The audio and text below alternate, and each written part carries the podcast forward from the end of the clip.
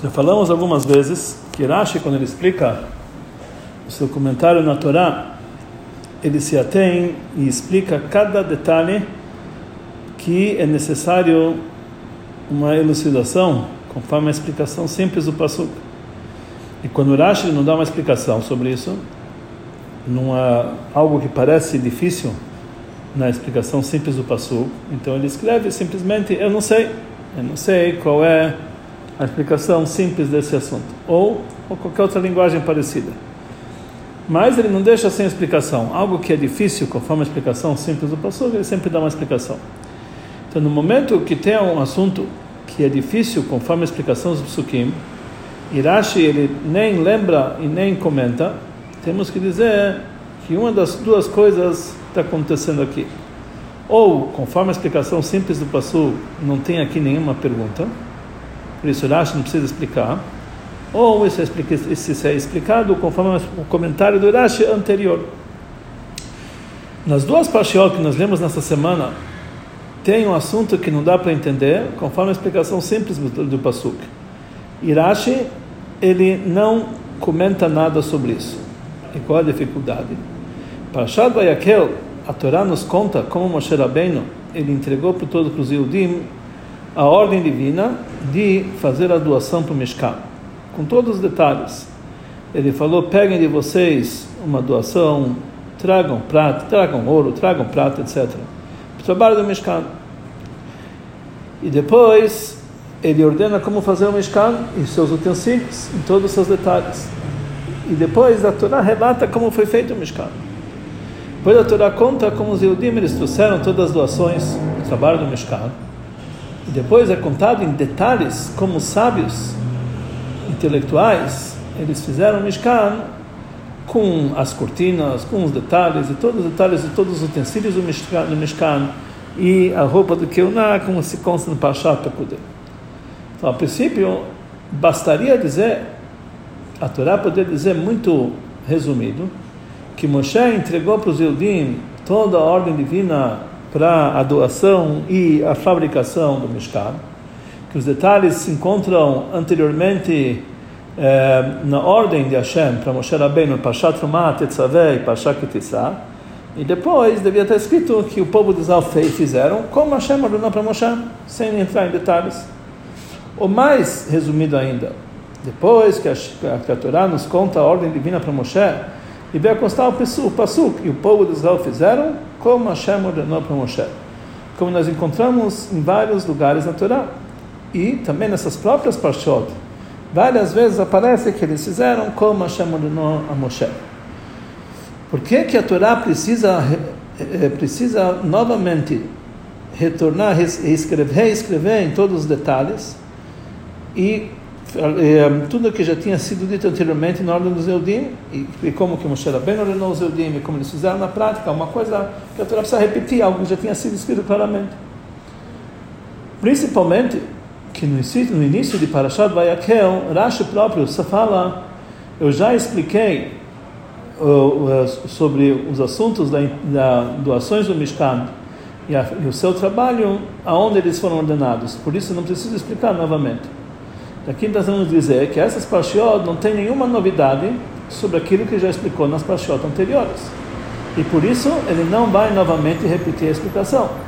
Então aqui fica uma pergunta muito forte. Se é assim, então a princípio a Torá com certeza não precisava detalhar todos os assuntos da construção do Mishkan por uma segunda vez, ou por uma terceira vez. Na nossa parshiot está escrito, nas nossas parshiot está escrito várias vezes, como Moshe ordenou, como eles fizeram, como eles entregaram, todos os detalhes. Na verdade, essa é uma pergunta muito simples, uma explicação simples do Passuk. E vários comentaristas da Torá, eles explicam, eles respondem essa pergunta. Em Rashi, nós não encontramos nenhuma explicação sobre isso, não no começo do assunto não no final do assunto.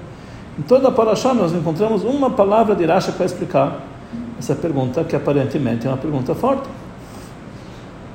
E mais ainda, em Parashat Kitissá, Rashi, ele está é, tá falando por que, a Torá voltou a escrever algumas palavras. Rashi ele explica sobre o que, a Torá voltou a escrever algumas palavras que já tinha dito antes. que a Torá já, tinha, eh, já falou anteriormente em Parashat Mishpatim, que não pode cozinhar um cabrito no leite da mãe. E porque ele voltou em Parashat Isai, falou novamente isso aqui. Então, é, e ele dá um motivo porque que porque porque está repetido a mesma frase. Na nossa paraxá, vários e vários e vários psukim foram repetidos. E Rashi não fala nada, não explica nada sobre isso.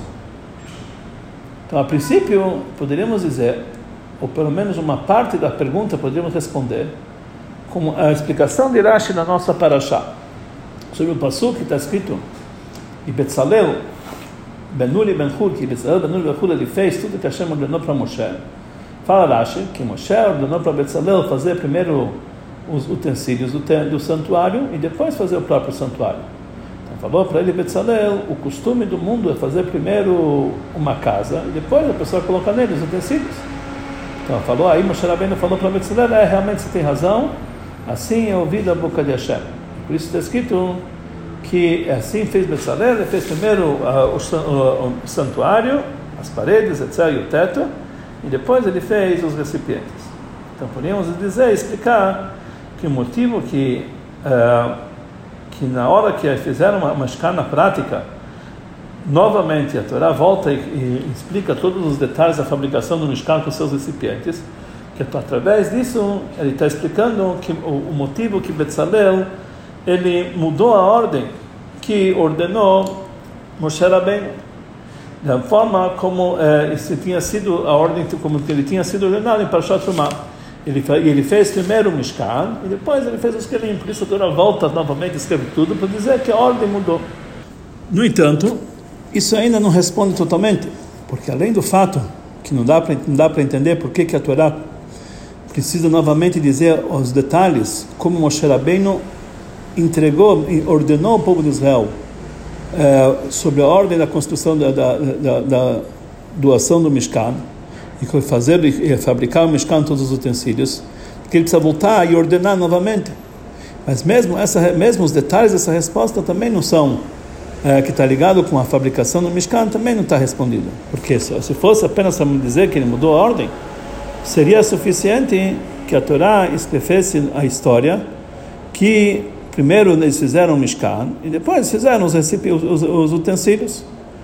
Ou como, é, mas por que, que precisa contar na fabricação dos utensílios e, e como fizeram as, as roupas do Keuná, que está escrito na, na, na Parashá Pekudei, e tudo isso aqui não teve nenhuma mudança e nenhuma novidade na, na maneira que Mitzvah fez, somente a ordem. Tu devia dizer apenas a ordem. E principalmente para nos dizer que a ordem foi diferente, porque foi primeiro o Mishkan, depois o Kelim não é necessário entrar nos detalhes dos assuntos e como foi feito, a medida de cada coisa, etc. Mais ainda, quando a Torá volta e repete todos os assuntos, quando chega na Parashá que vai haver Moshe, a Mishkan e Moshe, que eles trouxeram Mishkan para Moshe, a Torá novamente conta todos os detalhes do Mishkan, os seus utensílios, apesar que já não interessa, já, já, já não interessa mais a ordem, que já foi feito o Mishkan. E depois, o Passuk, ele termina que tudo isso foi feito, como Hashem ordenou para Moshe, assim fez o povo de Israel todo o trabalho.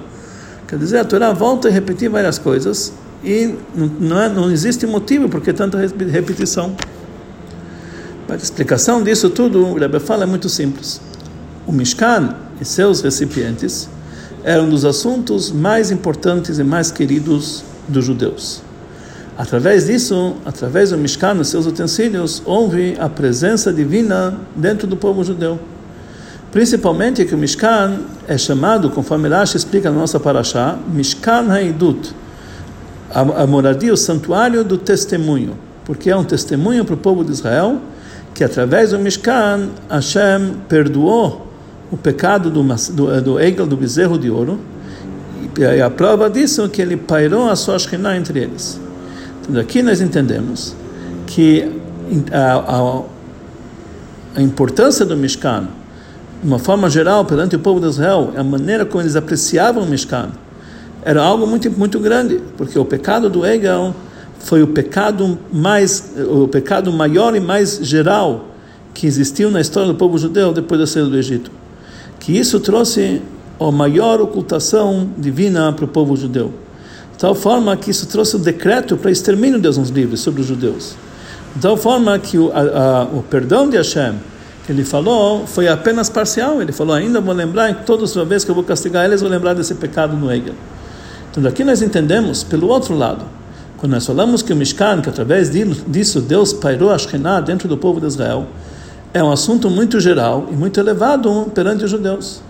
Então, automaticamente, nós entendemos que já que existe esse grande apreço do povo de Israel pelo Mishkan, e também por, por Hashem, pelo Hashem pelo, pelo povo de Israel, isso é um motivo suficiente para a Torá voltar e repetir todos os detalhes do Mishkan e falar não somente uma vez, mas mais uma vez e mais uma vez todos os detalhes.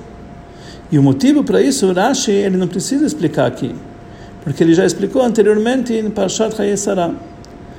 Depois que a Torá conta sobre todos os detalhes, como Eliezer, escravo de Abraão, com ligação àquilo que ele tinha que trazer, ficar para Yitzhak, fazer um shidduch de ficar com Yitzhak. E ele foi lá, a Torá relata a história de Eliezer algumas vezes. Então Rashi ele explica que por que, a Torá volta e escreve todos esses detalhes novamente.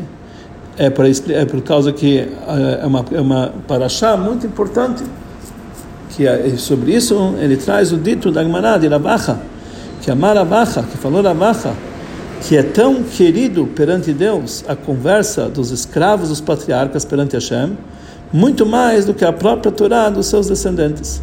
Porque a porção de Eliezer está repetida duas vezes na Torá, e muitos detalhes da Torá, muitas mitzvot da Torá, são eh, partes importantes da Torá, foram entregues apenas de uma forma indicativa, nem estão claramente na Torá. Daqui nós entendemos que quando uma coisa que é querido perante Hashem, na Torá, então ele faz, ele demonstra o seu apreço por isso através de repetir com todos os seus detalhes, mesmo que não tem nenhuma novidade. Assim também no nosso caso, a Torá volta, escreve todos os detalhes para mostrar como Deus tem uma dedicação, um apreço especial para esse trecho da Torá. Mas, conforme foi dito, do dito da explicação de Rashi Parshat Hayesara, então, a princípio, isso aqui, na verdade, é uma contradição e não uma explicação. Rashi, ele mostra, ele fala o motivo por que, que foi repetido o de Eliezer, porque é querido a conversa dos escravos dos patriarcas perante Hashem, do que a Torá dos seus filhos. É quem tiver que Deus repetiu pelo amor que ele tinha, pelos, pelo apreço que ele tinha pelos patriarcas. Quer dizer, quando nós falamos que existe uma diferença entre a dedicação de Deus aos patriarcas e a Torá dos seus filhos, quer dizer, depois de matar a Torá, que nós não encontramos esse apreço e essa dedicação. E por isso a Torá precisa, precisava repetir apenas a conversa dos escravos, porque eles eram dos patriarcas. Então não podemos dizer que essa mesma explicação foi dada em relação à construção do Mishkan, que na construção do Mishkan foi uma Torá que já foi dada para os filhos dos patriarcas, após Matan Torah, que deveria ser também somente indicação, como todos os assuntos que foi dedicado aos filhos. A explicação é a seguinte: a intenção do dito de Avacha que Rashi lhe traz, que é querido, que, é, que Deus aprecia a conversa dos escravos, dos patriarcas, do que é a Torá dos seus filhos. Ele não está frisando lá a vantagem que eles eram escravos dos patriarcas e esses são os filhos. Não estava frisando a vantagem dos patriarcas sobre os filhos. Mas ele quer apenas dizer que existe uma vantagem e um apreço todo especial para uma conversa acima até mesmo do que Torá, uma sikha acima de Torá. Qual a diferença entre os dois? Torá é um assunto de Hora'ah, um ensinamento. São ordens e leis que Hashem ele ordenou para os Yehudim como se comportar. Sikha, conversa, quer dizer, uma fala que reveladamente não tem uma ordem, não tem aqui um ensinamento é apenas uma história que está falando sobre uma certo, é, que está explicando um certo fato que aconteceu ou um certo, um certo ato, assim por diante. Como foi no caso de Eliezer, escravo de Abraão, conforme a explicação simples, que ele contou sobre Abraão, Yitzhak, a grandeza dos dois e que como tudo que aconteceu os milagres como que o caminho se encurtou perante ele como Hashem ele, ele é, colocou preparou de ficar na frente dele sem grandes esforços e esse dito, ele explica para nós a vantagem que tem sobre uma sikha, sobre uma história. Que uma, que uma história, mesmo que ela foi fita por um escravo dos patriarcas, às vezes é melhor do que a Torá, que é o ensinamento mesmo dos seus descendentes. Quer dizer, aqui nós devemos entender a importância que da Lavacha, não porque esses eram patriarcas, esses são filhos, não. É pela história e pela Torá. Aqui nós vamos entender que nessas parshiot, que das nossas parshiot, das nossas semanas, vai aquele Pkudei, que vem depois da, da Parashá de Trumat Etzaveh. Essas parshiot não vêm mostrar a ordem de Deus, o ensinamento de Deus, como fazer o Mishkan. E eh, não é algo que a Torá vem nos ordenar, algo que a gente não sabe. A Torá vem apenas contar em detalhes como Moshe Rabbeinu ele fez eh, eh, todas as ordens de Hashem da construção do trabalho do Mishkan, como ele transmitiu isso para o povo judeu e como eles cumpriram na prática, na, como eles fizeram isso na prática. Ou seja, a nossa paraxá não é uma ordem, não é uma Torá, não é um ensinamento, é uma sihá, é uma conversa, uma história. E já que essa história está ligada com a construção do Mishkan, que é algo tão querido perante Deus e perante o povo de Israel, por isso existe, uh, por isso a Torá se estende em todos os detalhes e repete totalmente em todos os seus detalhes aqui na Torá que nós entendemos porque Rashi traz em Parshat Chayei Sarah o nome do autor do dito, que era Rabi Acha, que eh, nós sabemos que já foi dito várias vezes, sempre quando o Rashi traz o nome de um, do, do autor da, da frase, ele está trazendo aqui o nome dele para acrescentar uma explicação a mais, para que nós possamos entender melhor o que, que Rashi quer dizer. Através disso, que ele traz o nome de Rabi Acha, é explicado aqui o contexto desse dito que ele falou, e a como é querido a conversa dos escravos patriarcas. Ele está frisando aqui não, não a vantagem que eles eram escravos dos patriarcas em relação aos filhos, mas na vantagem de uma conversa que o motivo para isso é só é possível por causa que a festa e Hatan, que Deus gosta mais dessa conversa do que a Torá. Então, para isso ele precisa trazer, como pode ser que Deus vai gostar mais de uma conversa? Para isso ele precisa trazer a Vacha. O que, que falou a Vacha? Que elucida o nosso assunto. Então, Rebbe traz aqui no Tratado de Yomá, lá está escrito uma braita. Tanura Banan, nossos sábios ensinaram no versículo, Vedibarta Bam, você vai ter que falar sobre eles, nas palavras da Torá. Está escrito Bam, Bam quer dizer nas palavras da Torá, Velobet Filah, quer dizer o principal dito tem que ser na Torá e não na Filah. Depois a Torá depois a Gemara continua a veribartar Bam, tem que falar sobre elas. Bam, somente nos assuntos da Torá você tem permissão para falar, mas não em outras coisas. Quer dizer, a primeira ideia do sábio ele fala que a, a, a conversa do ser humano tem que ser exclusivamente em Torá, nem mesmo Tfilah e nem outras nem muito menos em outras coisas. Rav Acha, ele fala Milibartabam, façam as palavras da Torá principais e não façam elas algo temporário. Quer dizer que, a princípio, que que Ravacha ele fala que a obrigação é de falar palavras de Torá não é que ele não está negando que outras coisas não pode fazer. Está falando que as palavras de Torá tem que ser o principal, tem que ser de uma forma fixa e não façam ela como algo temporário. Então ele não está negando em relação a outras palavras que isso é proibido como aquele o primeiro sábio que está discutindo com ele fala, é proibido falar outras palavras. Rabacha não fala que é proibido, ele fala só que as palavras de Torá tem que ser principal, tem que ser de uma forma, de uma forma fixa. Aqui nós falamos, aqui nós entendemos que Ravacha ele acha que em outros assuntos, conforme a ideia de Ravacha, não tem a proibição de falar outros assuntos. Mas é, como pode ser que Rabach opina dessa forma, que a pessoa pode falar em outros assuntos além de Torá? Outros assuntos além de Torá são Dvarim Betelim, são coisas que são assuntos fúteis e deveria ser proibido também conforme Rabach. Mas o que quer dizer essa explicação que outras palavras podem falar conforme Rabach? A explicação quer dizer o seguinte: Rabach ele vem frisar que em relação às palavras de Torá existe uma ordem constante e determinada, que nós precisamos falar sobre ela de uma forma fixa e não temporária. Mas em relação a outros assuntos, nós não podemos negar eles totalmente, porque são outros assuntos que estão ligados com uma conversa, são sikha. Outros assuntos. Não são raso shalom, coisas, é, coisas fúteis. Não estamos falando sobre isso. Mas não é assuntos de Torá. Ou seja, são assuntos que não vêm nos ensinar uma lição uma mitzvah que está ligado com Torá, mas são palavras e assuntos e histórias que despertam o coração, e outra vez, é, é, é, automaticamente, tem que ser uma sihá, uma conversa tal que Deus considera yafá, bonita, de tal forma que isso, que isso é mais querida perante Deus, até mesmo é, do que a Torá dos seus, dos seus descendentes. Mas do outro lado, somente a Torá tem a ordem de fazer de uma forma fixa e não fazer de uma forma temporária. Porque nós entendemos, até mesmo uma criança de 5 anos, que nós precisamos sempre lembrar, e por isso sempre repetir e falar assuntos do estudo da Torá, os ensinamentos da Torá, que nós devemos fazer. E é, é aquilo que a gente pode fazer, aquilo que a gente não pode fazer. Lógico que não tem dúvida que isso é o principal, mas também a pessoa tem que dedicar algum tempo, mesmo que não seja o mais importante, para outros assuntos, ou seja, conversas e histórias em assuntos que não estão ligados diretamente com o ensinamento da Torá, mas que desperta o coração e fortifica o, o cumprimento da Torá.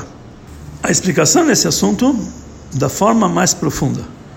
Nessas duas parshiot, que vai aquele pekudei, que está sendo repetido todos os detalhes, todos os detalhes do, do Mishkan, dos seus utensílios, tem dois pontos gerais. Primeiro ponto é a benevolência de coração de todos os judeus, que eles trouxeram e de uma forma ágil, bem ágil, tudo que era necessário para o Mishkan, uma forma de benevolência e, de, e, e dádiva do coração.